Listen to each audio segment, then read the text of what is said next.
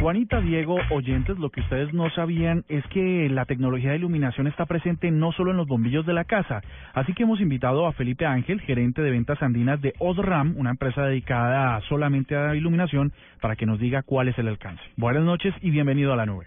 Muy buenas noches, muchas gracias por invitarme. Digamos, de los reconocimientos más grandes que ha recibido Osram a nivel mundial en tema de desarrollos, eh, uno de los más grandes es el tema del desarrollo para proyección de cine, que son unas las lámparas de xenón que fueron creadas en 1954 por Osram y eso fue un quiebre muy fuerte en, en el hito de la cinematografía.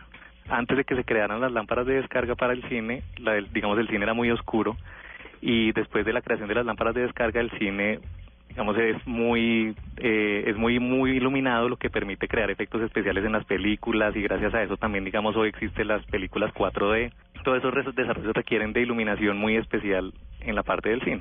Eso está interesante. Nosotros creeríamos que la iluminación en el cine tiene que ver con la cinta, con lo que está dentro de la película, pero resulta que es la proyección la que necesita unas características especiales. Sí, correcto. Es, es la parte primordial. Si, si la fuente de luz no fuera lo suficientemente fuerte para proyectar una película, pues no se podría ver en la pantalla. Entonces, digamos, cuando existe una película eh, con efectos tridimensionales, es más, digamos, la necesidad de iluminación es mucho mayor en un proyector, entonces esas las lámparas son muy especiales y muy pocas empresas pueden hacerlas en el mundo. A nosotros nos entregaron un Oscar por inventar esa lámpara en 1983 la lámpara la inventamos en 1954, pero no fue hasta 1983 que recibimos el Oscar. La Academia nos dio el Oscar por hacer un desarrollo que fue muy importante para la industria cinematográfica. Listo, ya pasamos por el cine, pero vamos a las casas, donde no necesariamente la iluminación tiene que ver con bombillos que ponemos en los espacios. Siempre los fabricantes de iluminación buscamos dos cosas, producir la mayor cantidad de luz consumiendo la mejor energía posible. Y de paso, digamos, en ese mismo desarrollo, intentar hacer cosas estéticamente bonitas.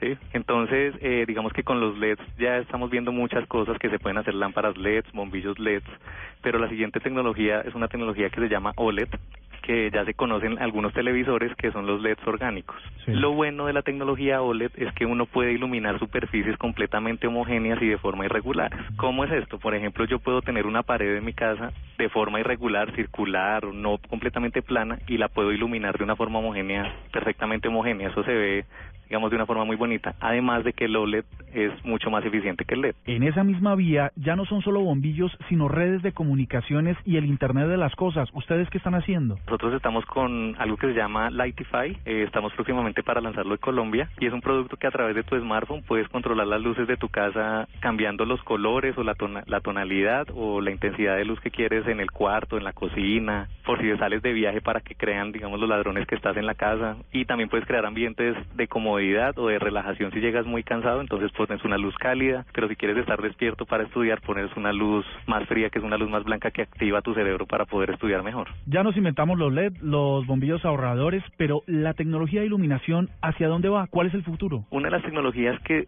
que sigue a continuación es la tecnología láser. La tecnología láser se usa normalmente, actualmente se está usando para hacer cortes normalmente, entonces se usa para, digamos, para hacer un corte en una cirugía o para hacer un corte en un, en un pedazo de metal muy grueso. Entonces es una luz que, que corta, pero es muy eficiente energéticamente. Emite un flujo luminoso muy alto sin consumir mucha luz. Entonces eso lo estamos usando para crear luz que sirva para iluminar ambientes o personas. Entonces ya la estamos actualmente usando en los vehículos que se usan en, en, las luces altas del carro y sirven para iluminar hasta 900 metros adelante del carro. Y las luces láser también las estamos implementando, estamos buscando la implementación en proyectores de cinema también. Estamos con Felipe Ángel, es el gerente de ventas para la región andina de Osran. Eh, Felipe, muchísimas gracias por estar con nosotros en la nube. Muchas gracias por la invitación.